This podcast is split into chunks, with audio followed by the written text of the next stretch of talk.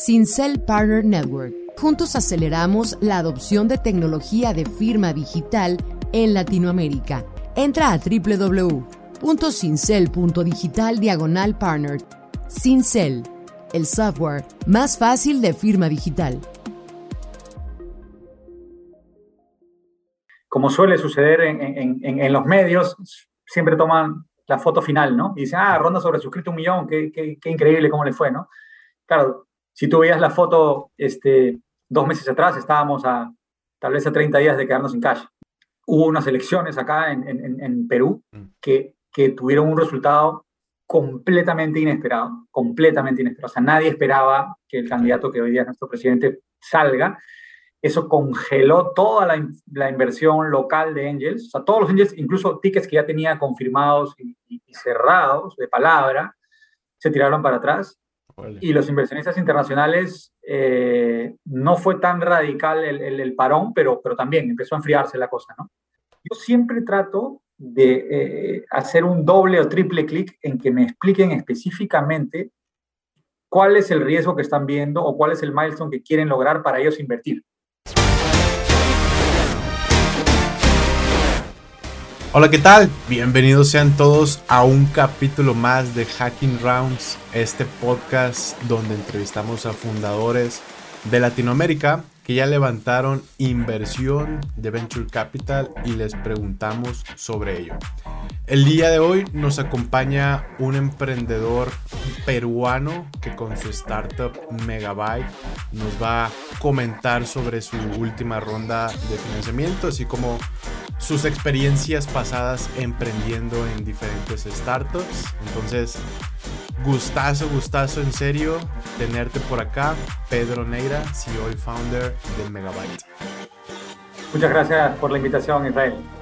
hombre, en serio, un gustazo, mi buen. Eh, cuando estuve investigando un poco para pues, preparar esta entrevista, cada vez salía más y más info de, de dónde poderte preguntar cosas trataremos de, sacar lo mejor y lo que tiene más, más carnita de los múltiples emprendimientos que has tenido.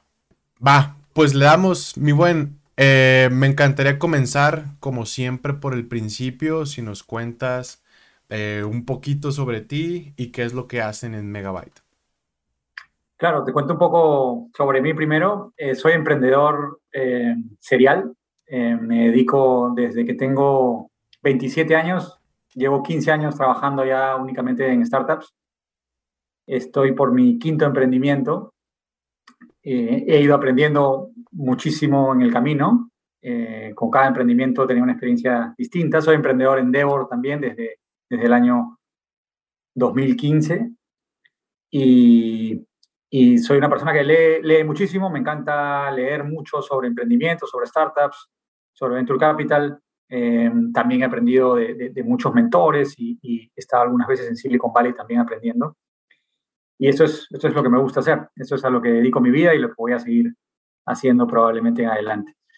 Sobre, sobre Megabyte, eh, es un emprendimiento eh, que, que, creé, cofundé con los fundadores de, de, un grupo de restaurantes muy conocido a nivel Latinoamérica que se llama MSK, cuya marca más conocida en, varios países de, América Latina se llama Osaka.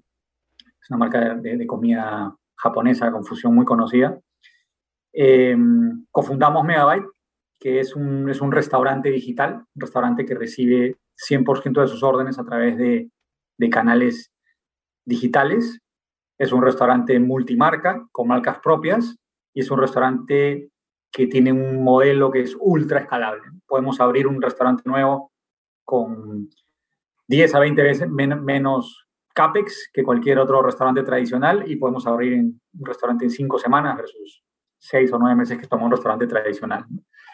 Y lo que creemos que va a pasar en el futuro es que eh, en un modelo como el nuestro, en que el 100% de las órdenes vienen a través de canales digitales, eh, vamos a poder utilizar la data para cambiar la experiencia de, de compra ¿no? de, de, este vertical, tal como cambió en, en, otros verticales como retail con Amazon, como películas con Netflix o música con Spotify, y a eso apuntamos.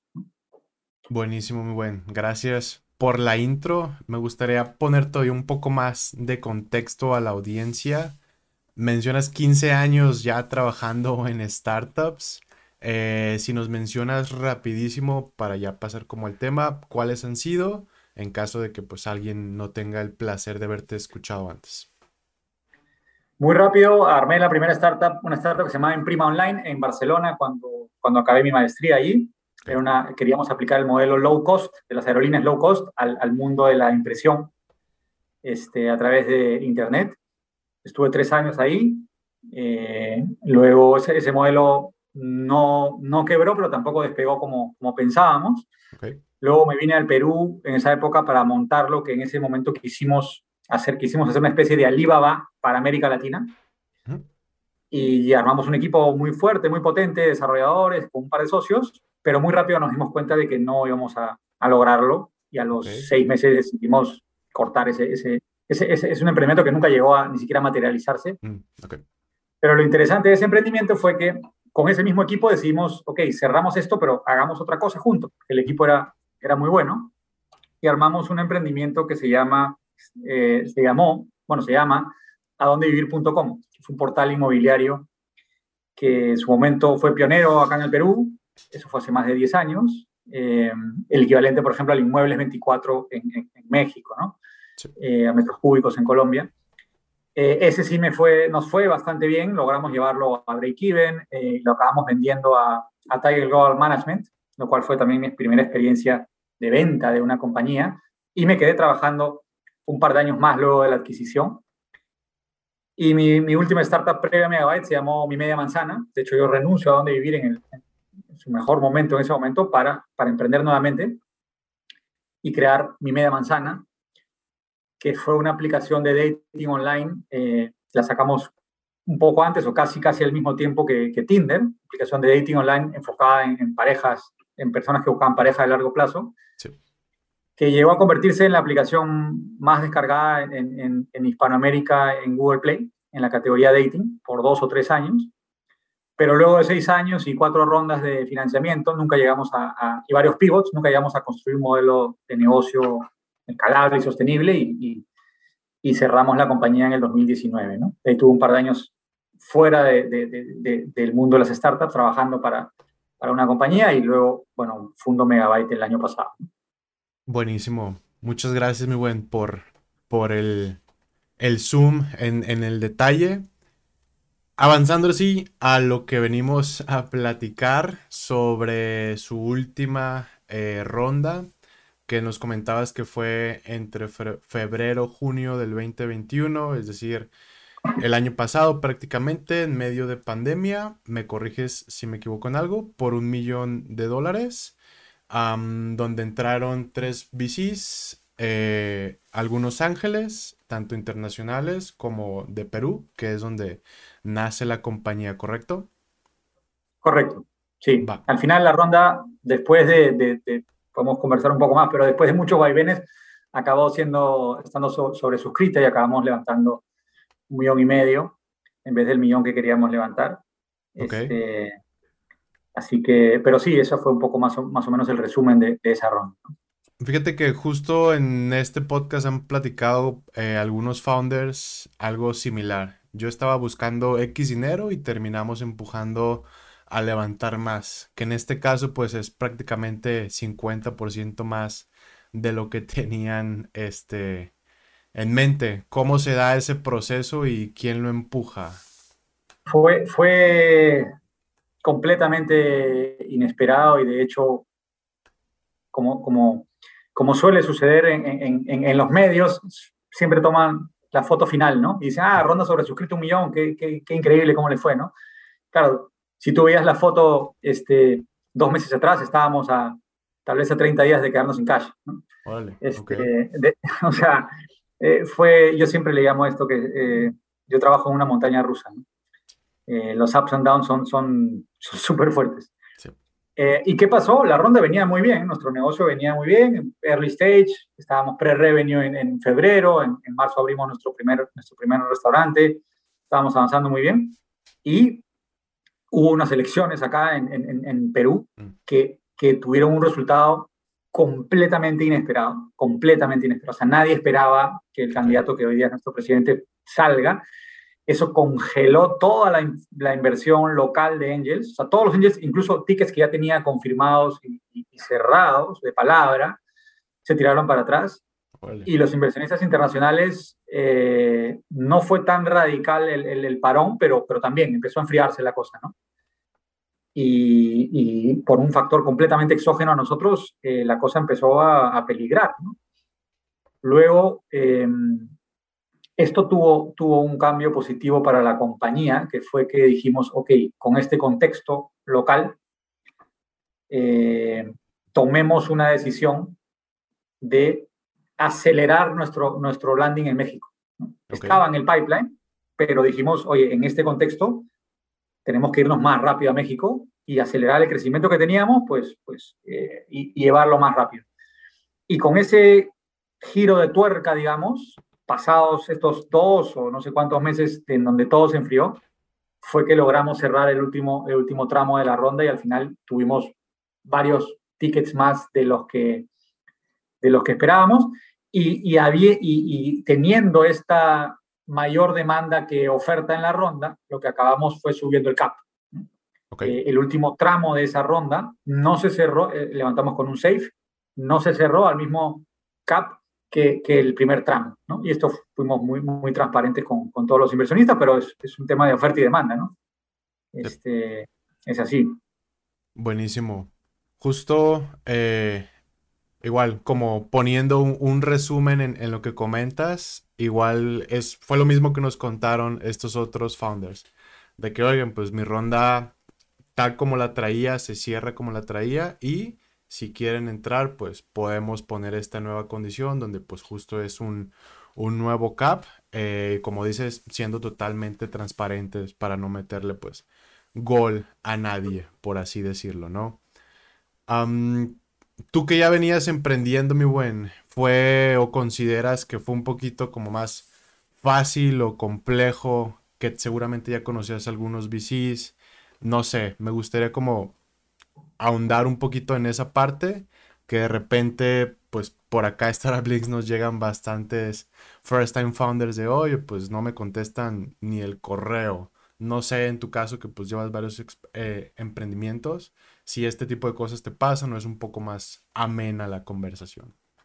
No fue más fácil, para nada. Por un lado, por el tema de esta coyuntura de las elecciones y por otro lado, porque esta es la primera startup em, de, mi carrera en donde no, no es 100% software, por decirlo de alguna manera. Todas las startups anteriores que he manejado es código y, un producto digital y, y no tiene ningún componente físico en Megabyte hay una cocina con tecnología, pero hay una cocina y, hay operaciones. Y entonces el público al que me dirigía a veces te decía, pucha, no, yo estoy más acostumbrado a, este otro modelo, más pure tech, y, ahí eso, eso es, difícil. Algunos lo entendían y algunos lo entendían perfectamente, que hay modelos que, involucran un componente físico, como, como, por ejemplo Uber. Uber este, involucra taxis, o sea, sin los taxis Uber no existe. Pero otros que no, otros que preferían quedarse más en el mundo de, de, PureTech y, y, SaaS o lo que sea y, y se, se, escapaban un poco de nuestra tesis. Entonces, no, no fue más fácil para nada. Eh, en cuanto al tema de cold eh, emailing, normalmente yo no llego a un inversionista a través de cold emailing. Eh, no es algo que me haya funcionado que no haya, que haya utilizado o me haya funcionado prácticamente nunca, ¿no? La forma de llegar a un inversionista es a través de tu network y, el network se construye a lo largo de tu vida, tu carrera, y se construye ayudando a los demás. No hay, es, es, es, es relativamente sencilla la fórmula, ¿no? Este, alguien te pide ayuda, lo ayudas y, y, algún día no es que uno lo haga por esa razón, pero eso simplemente sucede así. El mundo da vueltas y al final el día que tú necesitas una intro o algo, lo que sea, o, esa persona te llama y te dice, oye, yo, sé que hay alguien que te podría ayudar, o cuando necesitas una referencia, una intro, esa persona lo, va a hacer. Y a lo mejor es alguien que conociste hace ocho años, o alguien que trabajó contigo, o, un inversionista anterior. Eh, eso se va construyendo en el tiempo. ¿no? Nice. Estimado, su modelo como tal, creo que empezó a tener como este boost en pandemia, eh, tema de Dark Kitchens. ¿Cómo fue por ahí su experiencia combinando esta parte? O sea, que haya sucedido la pandemia de alguna manera hace que se dé el emprendimiento o aunque no hubiera sucedido, ustedes hubieran tal vez empujado esto y cómo en su caso funcionó el tema del fundraising. Ah, y pregunto esta última parte porque justo nos comentaba de nuestros últimos entrevistados que ellos prefieren 100% física la reunión y no tanto pues un Zoom. Sí, todo el mundo prefiere 100% físico, ¿no? Pero, pero yo sí, sí, sí, te diría que con respecto a todas las rondas anteriores, eh, la pandemia tiene positivos y negativos, pero para mí en cuanto a fundraising, el, el, el, neto es claramente positivo, es claramente positivo. Tú antes nunca ibas a ver ningún fondo, todos los fondos también estaban acostumbrados a que, a que, a que los pitches sean en, en, en vivo, yeah. y ningún fondo te iba a tomar un call una llamada para que le hagas un pitch desde Perú o desde Colombia, si el fondo estaba en Estados Unidos o Miami, eso, eso simplemente no sucedía. Ahora en la pandemia es lo más normal del mundo. Sí. Yo puedo tener una misma semana un call con un, Brasil, un fondo brasileño, unos de Miami, otros en Costa Rica. Y ya se ha vuelto normal. Los fondos ya se acostumbraron a ver un pitch de esa manera. Eso no sucedía antes. Y eso lo que hace es que te incrementa la el volumen eh, enormemente, enormemente porque uno ni físicamente podría estar viajando a cuatro países por semana, este, hacer cuatro pitches. Y si bien son un poco menos efectivos, de hecho, no es tan efectivo un pitch por Zoom que uno presencial, para mí el, el, neto es muy positivo hacia, hacia lo que ha pasado en pandemia y, que se va a quedar, porque cuando se vaya la pandemia, ya el fondo va a decir, ok, hazme el pitch por, por Zoom, no hay ningún problema. Um, Justo ahorita mencionaste algo que te quería preguntar, levantar inversión antes versus ahora. Y cuando digo antes, siéntete libre de ir tan atrás como, como quieras, pues 15 años en esto eh, es bastante ya. Entonces, no sé por dónde gustes abordar la pregunta, pero eso, ahora pues estamos hablando de que por Zoom literal puedes levantar, inclusive ya casi por Twitter ¿Qué diferencias marcadas ves, estimado? Yo, yo lo veo muy positivo, o sea, que ha, ha, mejorado muchísimo la cosa. Antes, yo cuando empecé a levantar las primeras rondas en Perú, yo tenía que explicar el asset class, o sea, yo tenía que explicar mm. cualquier angel o, o, fondo o family office, lo que sea, qué cosa es una startup y, y cómo funciona el riesgo y tal, y era casi casi que una clase eh, de, de, de, este asset class antes de poder explicar lo que, lo que, lo que hacía mi startup. ¿no? Eso ya no es necesario. Ya el mundo sabe qué cosa es una startup, el nivel de riesgo que tiene, el nivel de rentabilidad que, que puede obtener, cómo se invierte en startups. Entonces, todo eso ya eh, nosotros no, no, digamos, no lo tenemos que hacer. Por otro lado, hay mucho más fondos que antes. Ahora, este último año, sobre todo, han nacido, un, últimos años diría, ¿no?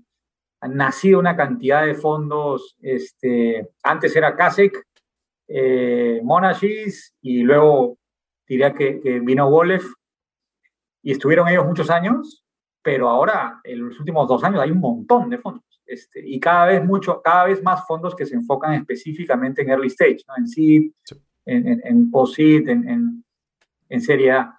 Entonces creo que tenemos mucho más opciones que antes y también, nuevamente, eh, ya jamás ningún emprendedor, creo yo, en Perú o en Colombia, empieza a levantar en, en, Colombia. No, tú empiezas a levantar en, en, en, América Latina y, de hecho, mucho más ahora en Estados Unidos.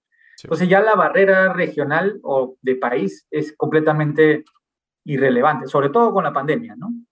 Este, y también porque los fondos buscan diversificar el riesgo geográficamente. Entonces, también los fondos buscan tener eh, proyectos o startups de distintos lugares eh, para diversificar su riesgo. Entonces, veo un escenario bastante más positivo de lo que teníamos hace unos años.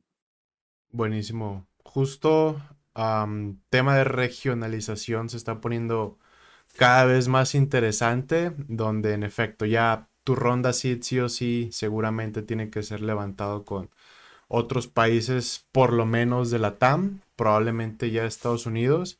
Y justo empieza a sonar cada vez más nombres de países como, ah, levanté con un fondo en Canadá o eh, Arabia Saudita o ayer escuchaba a alguien que de Singapur, o sea, se está poniendo interesantemente internacional el tema de rondas. Que justo quería eh, repasar un poco los nombres de los bicis que están con ustedes, que igual, startups que estén en la misma industria, que sepan que estos existen. Específicamente, bueno, Arpegio, enfocado en tema de comida y Actec. Brasil VC, un poco más agnóstico tal vez. Y no sé si puedas compartirnos el tercero. El tercero es Carao Ventures, ¿no? Mm. Ellos también se enfocan mucho en early stage, también son, son agnósticos, eh, eh, bastante agnósticos en cuanto a sector. Y, y nada, tenía una excelente experiencia con, con ellos, eh, distinta con cada uno de ellos. Cada uno tiene sus fortalezas su forma de, de hacer sus procesos, tanto de due diligence como de decisión. ¿no? Eh, pero claramente son fondos enfocados en early stage, que quiere decir que tienen que tomar decisiones rápidas, con, poca información y, con todavía no una validación al 100% de, de, de, los modelos de negocio. Mencionabas justo al inicio que ustedes estaban pre-revenue. ¿Qué información presentan en su caso de manera general, sin meternos en detalles, que hace que pueda generarse esa apuesta por la startup? O sea, de hecho, los tres fondos invirtieron cuando ya teníamos algo de revenue, mm, pero es casi, casi que el, casi lo mismo diría, ¿no? Porque teníamos un mes de ventas o algo así, ¿no? Uno o dos meses. Hay una diferencia, pero, pero eh, pre-revenue solamente levantamos de un par de angels locales, digamos, ¿no? Ok. Este, sí. Nice. Retos mi buen, de levantar esta ronda y de levantar en su industria, ¿no? Ya más o menos nos platicabas de que, ah, oye, pues tengo literalmente una cocina física que pues tiene bastante tecnología, pero pues al final del día hay, un espacio, un cuarto físico literal. ¿Qué otros retos presenta específicamente eh, una startup como la de ustedes a la hora de levantar? El, otro reto ah, a la hora de levantar Em, pucha, eh, bueno, esto debe pasarle a mucha gente, pero, pero muchos de los fondos siempre te ponen eh, como que te están moviendo el, el, milestone que tienes que llegar para invertir. ¿no? Entonces, por ejemplo, ¿qué me pasaba en la primera ronda? Que muchos fondos me decían, está todo excelente, muy bien, pero cuando abras en, cuando abras en México conversamos, ¿no? Porque todavía no estás en Perú y tienes que abrir. Entonces, abrimos en México y dicen, está, está, muy bien, ya abriste en México, pero tienes que llegar a cierto nivel de, de ventas o de algo, ¿no? Sí. Entonces, los fondos, bueno, es su, es su trabajo, ¿no? Pero por naturaleza quieren hacer un, una palabra que no he encontrado en, en, en castellano que se llama de-risking, ¿no?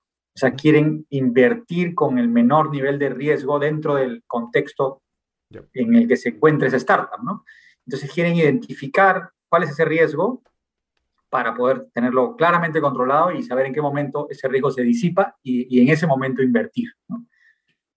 Em, entonces, una de las cosas que, que, yo trato de hacer, eh, algunos fondos lo hacen bien, otros no, es que lo, lo, normal es que la mayoría de fondos te digan que no, es lo más común. el 80-90% te va a decir que no.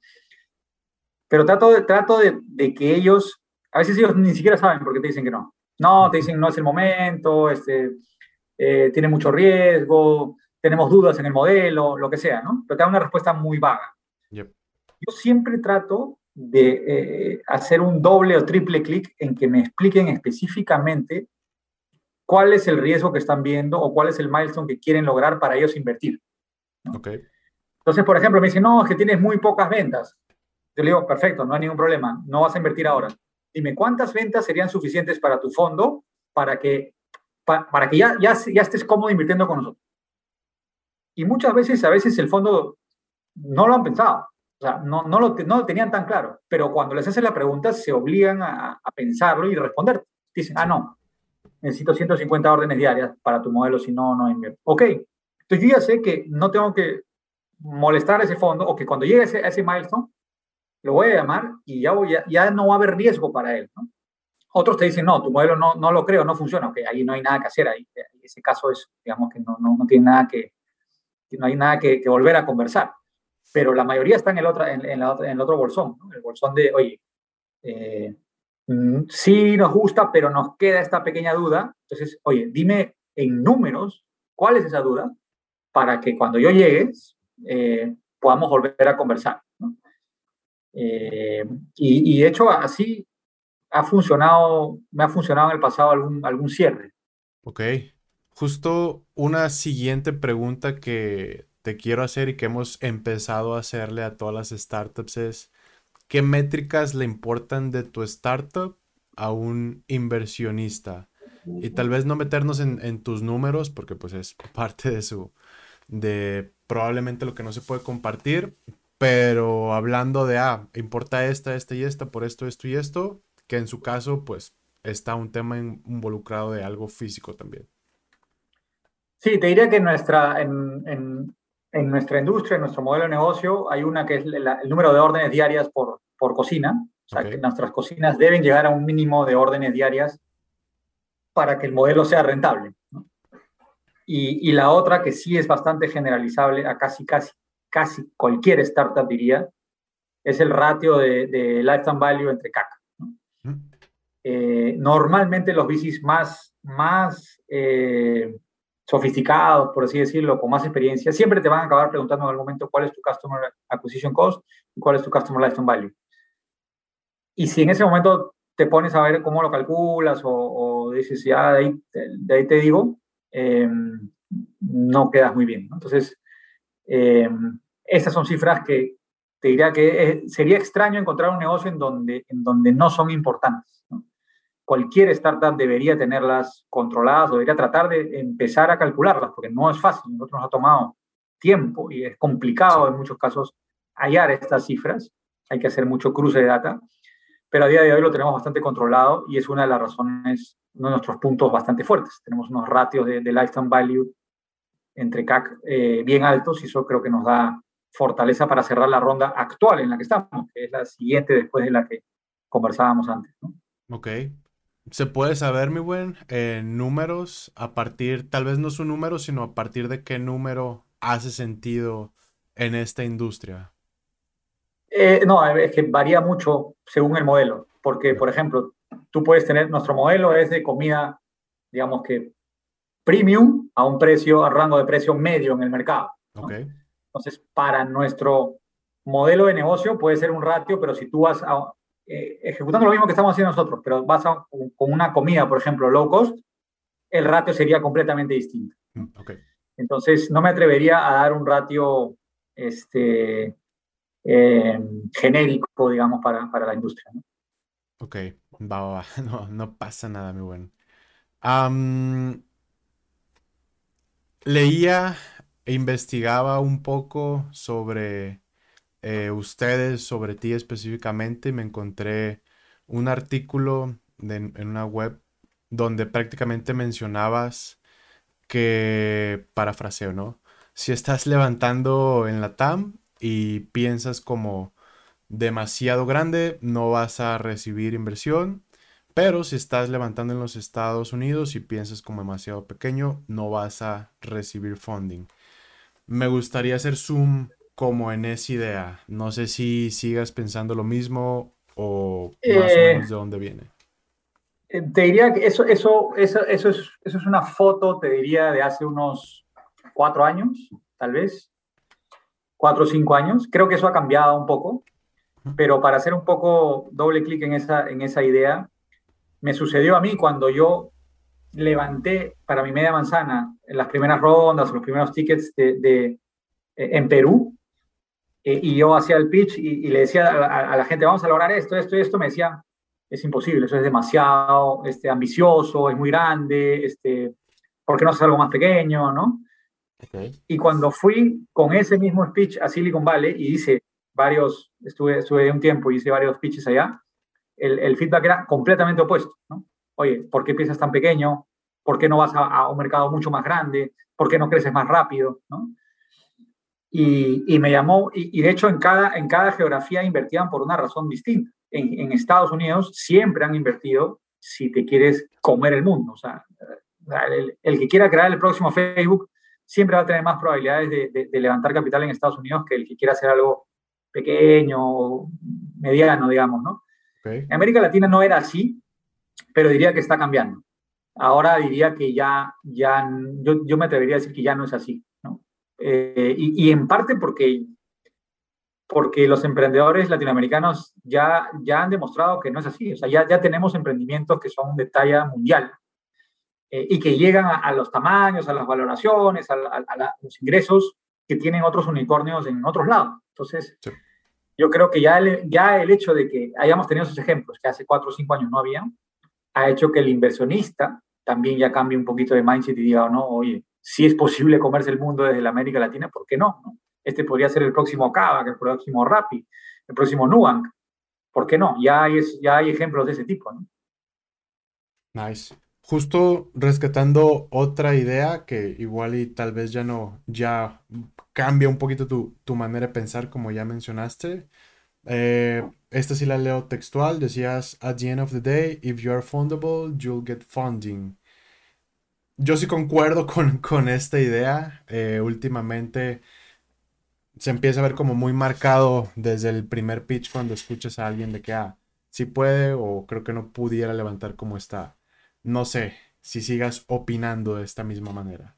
Esa, esa al revés, creo que eso ahora pasa más que nunca, ¿no? Este, creo que sí, eso sí. Eh, antes era difícil, a, lo mejor tenías un muy buen proyecto, muy buen, una muy buena startup en México y, tal vez no levantabas capital porque, no sé, pues no tenías el network o o en México los inversionistas eran un poco más reacios al, riesgo y tal. Ahora ya no, Yo creo que es, if you're fundable, you're fundable anywhere, ¿no?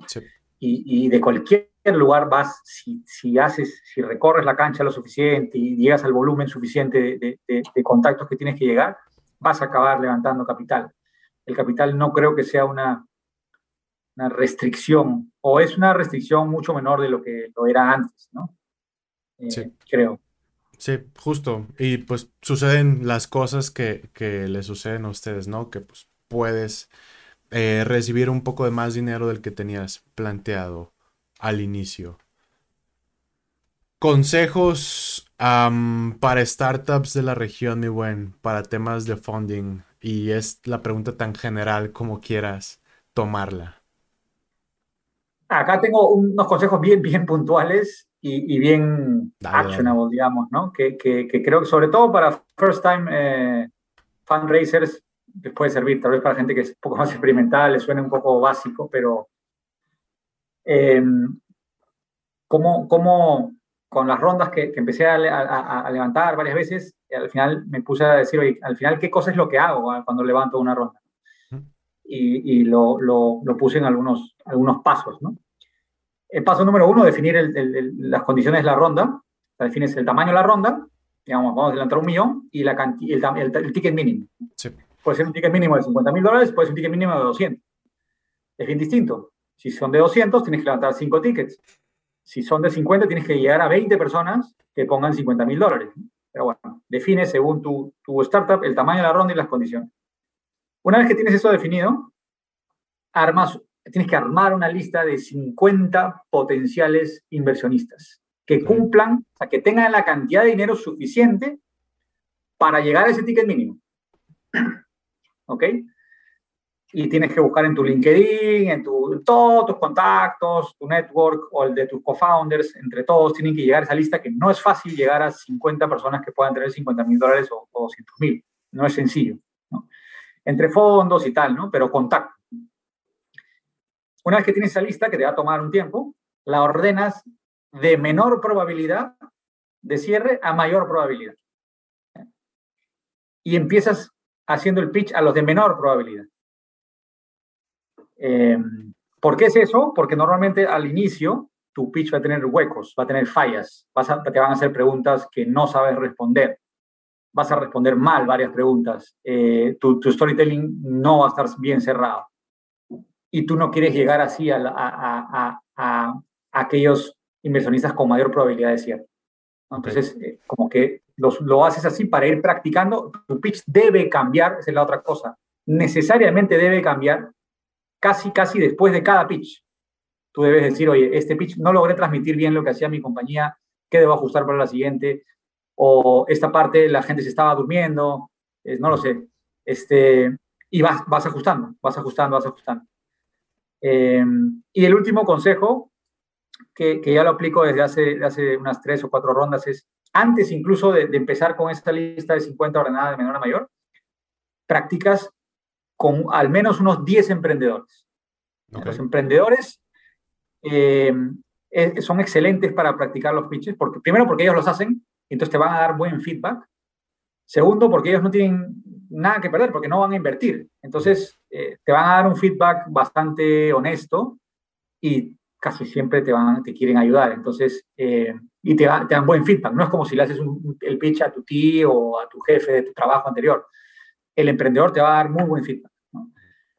Entonces, eh, esos son un poco los consejos que tendría para, para, para fundraising, sobre todo para los que recién están empezando. Buenísimo, muy buen. Muchas gracias por la estructura y el orden. Pasando, o bueno, brincando un poco antes de cerrar eh, a otro tema que no tiene nada, bueno, no tiene mucho que ver con levantar dinero, pero igual leía en, creo que en, el mismo, en la misma, en la misma web, que hablaba sobre temas de contratación y que pues llevas desde los 21 años ah, contratando, ¿no? Me gustaría igual, de manera general, preguntarte consejos para contratar a la hora de escalar digo, es bastante genérica la pregunta, pero por donde gustes aterrizarla, eh, encantados de escuchar como tu experiencia de ese lado. Em, a ver, yo soy bastante numérico y, un poco lo que... Yo, yo siempre, entre, siempre he entrevistado eh, a, mis equipos, siempre he contratado eh, a, a, todos los equipos con los que he trabajado. ¿no? Eh, incluso en Megabyte, las primeras 20 personas de cocina las, las, entrevisté y las contraté yo. Em, entonces, e, es súper, es súper, súper, súper importante eh, quién entra a, a, una startup. Eh, cuando, cuando tienes una compañía, nuevamente es un tema matemático, ¿no? Si tienes una compañía de 8.000 personas y tienes una persona con, con un pésimo performance, es un 8.000 de esa compañía, ¿no? Si tienes una compañía de cuatro personas y tienes una, una persona con muy mal performance, es el 25% de, de, la compañía. Entonces, el impacto de alguien que no performe bien es muchísimo mayor en una startup eh, que en una empresa regular. Eso significa que el founder tiene que invertir mucho más tiempo para reducir ese riesgo. Mm, una de las formas es hacer muchas entrevistas, dedicarle horas, muchas horas a, a, ver quién entra y, y, y tratar de seleccionar. Pero aquí pasa algo, que todos creemos que somos buenos entrevistando. ¿no? Todos, todos creemos que somos muy buenos entrevistando y seleccionando gente. ¿no? Y la realidad es que no lo somos. Em, y, yo me puse a, a, sacar números. Dije, oye, vamos a ver cuál es mi ratio de, digamos, de acertar en contrataciones. Y en un momento me, me, di cuenta que tenía un ratio de alrededor del 50% más o menos, ¿no? 50, 60%. Yo pensaba que era muy bueno, pero resulta que el 40 o 50% de la gente que contrataba no era tan buena, digamos, como yo pensaba. Okay. Entonces dije, bueno, claramente ese ratio es pésimo, ¿no? Tenemos que mejorarlo, tengo que mejorarlo, ¿cómo puedo hacer para mejorarlo? Eh, y normalmente hice lo que suelo hacer en muchos casos, que es buscarme un libro y, leer y capacitarme con algún framework que, sirva, ¿no? Y encontré uno que se llama The A Method for Hiring, eh, cuyo, cuyo, cuya metodología es bastante estricta, eh, es un poco más lento contratar con esta metodología, pero yo la vengo siguiendo hará unos dos años, no, no mucho tiempo, ¿no? Dos años, dos años y medio. Y, y, y claramente el ratio te diría que ha mejorado un a un 80% tranquilamente. Eh, lo cual es mucho. Mejorarte de un 50 a un 80 es, es, es, una enorme diferencia. Y nada, lo recomiendo, lo recomiendo muchísimo. Eh, es, es una, un muy buen framework para, para contratar. Buenísimo. Muchísimas gracias, mi buen, por este, esta pregunta que se salió un poco como del guion. Eh, sobre libros, mencionas que te gusta bastante leer y aprender. Siéntete libre de recomendarnos los must, no necesariamente en fundraising o en, o en contratación, sino los que consideres que cualquier emprendedor debería de leerse alguna vez en la vida. Dos que se me vienen a la cabeza. Eh, dos que se me vienen a la cabeza. Uno es el, es, el, es el mejor libro de management que he leído en mi vida que no necesariamente tiene mucho que ver con startups, pero, pero que cambió cosas y de hecho es un libro que, que tiene herramientas que yo uso hasta el día de hoy, ¿no? Eh, que se llama High Output Management de Andy Groove, que era el, el, que era el CEO de Intel por no sé cuánto, 20 años creo, ¿no? Ese tipo era tan bueno en, como manager que se inventó varias metodologías o frameworks que, que, utilizamos ahora eh, muchas, muchos en muchas empresas eh, dos de los cuales menciono súper rápido porque me vienen a la cabeza y los utilizo hoy en día. La metodología de OKRs nace de, de, este, de, este, de este manager y otra metodología que él tiene de hacer one-on-ones con, con, un framework bien específico. Entonces, les diría que ese, ese, es el libro de management general que, que más me ha sumado a mí en, en, mi vida.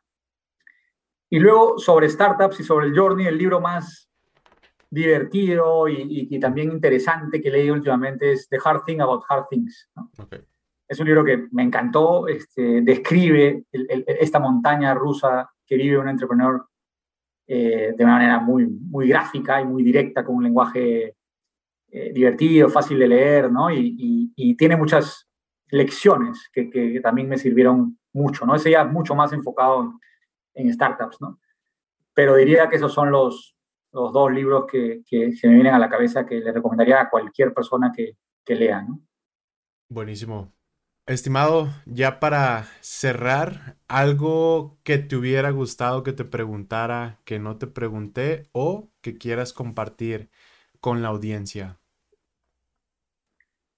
Que quiera compartir con la audiencia, eh, no, tal vez, tal vez eh, nada, comentarles que nosotros somos una, somos una startup que está desembarcando en México. Ya, ya iniciamos operaciones hace, hace un mes, pero yo, bueno, yo vengo trabajando en el ecosistema en América Latina hace, hace muchos años, pero lógicamente más desde el lado de Perú. Pero me encantaría conocer, conocer a, a, a más personas del ecosistema eh, mexicano. Eh, me encantaría conocer a otros emprendedores, me encantaría conocer a, a otros fondos, a otros angels, este, y conectarme mucho más con el ecosistema mexicano de lo que estoy hoy en día. Así que encantado de, de conversar con quien, con quien quieran. Buenísimo.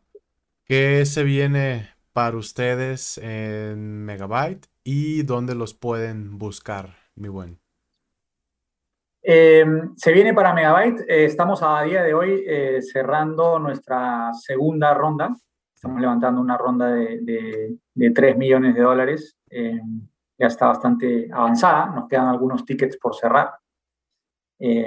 Así que encantado cualquier inversionista de, de, escucharlo y, de conversar. Fuera de ello, más allá del, del, cierre de la ronda, estamos por lanzar nuestra aplicación okay. propia en, en, unas semanas. Ojalá para, para inicios de marzo ya la tengamos en vivo, lo cual va a ser súper importante para nosotros a nivel tecnológico, a nivel de, de, de crecimiento. Y se viene un año de, de, de crecimiento muy fuerte, sobre todo en México. ¿no? En México sí. queremos crecer con, con, muchas unidades, con nuevas marcas, y la idea es acabar el año con, eh, a día de hoy tenemos cinco cocinas operando, cuatro en Lima y, y, y una en, en, en Polanco, en, en, Ciudad de México. Tenemos que cerrar el año con, con no menos de 20 en total. La mayoría van a crecer en México. Y ojalá para el cierre del, del año ya tengamos, así como cerramos nuestro primer año de vida con un pie en México, cerrar nuestro segundo año de vida con un pie en Brasil, en Sao Paulo. ¿no? Estamos buscando, Sao Paulo es nuestro, muy probablemente nuestro siguiente mercado y, y queremos, ojalá, poner un pie ahí este, hacia finales de este año. Buenísimo. Pues Estimado Pedro, gustazo haberte tenido por acá. Muchísimas gracias por los consejos y compartir con la comunidad, con la audiencia, pues, parte de lo que han vivido, están viviendo. Muchas gracias a ti, Israel, por la invitación. Encantado de, de haber colaborado. Gustazo y pues mucho éxito eh, acá en México y también con la apertura en Brasil. Hey, ojalá que hayas disfrutado la conversación. Me gustaría invitarte a que nos sigas en nuestras redes sociales, Twitter, Instagram, LinkedIn y YouTube, para que estés al pendiente de los nuevos lanzamientos. Además, si te gustó esta conversación, te invito a que lo compartas con quien crees que haga sentido. Muchísimas gracias y nos vemos en la próxima.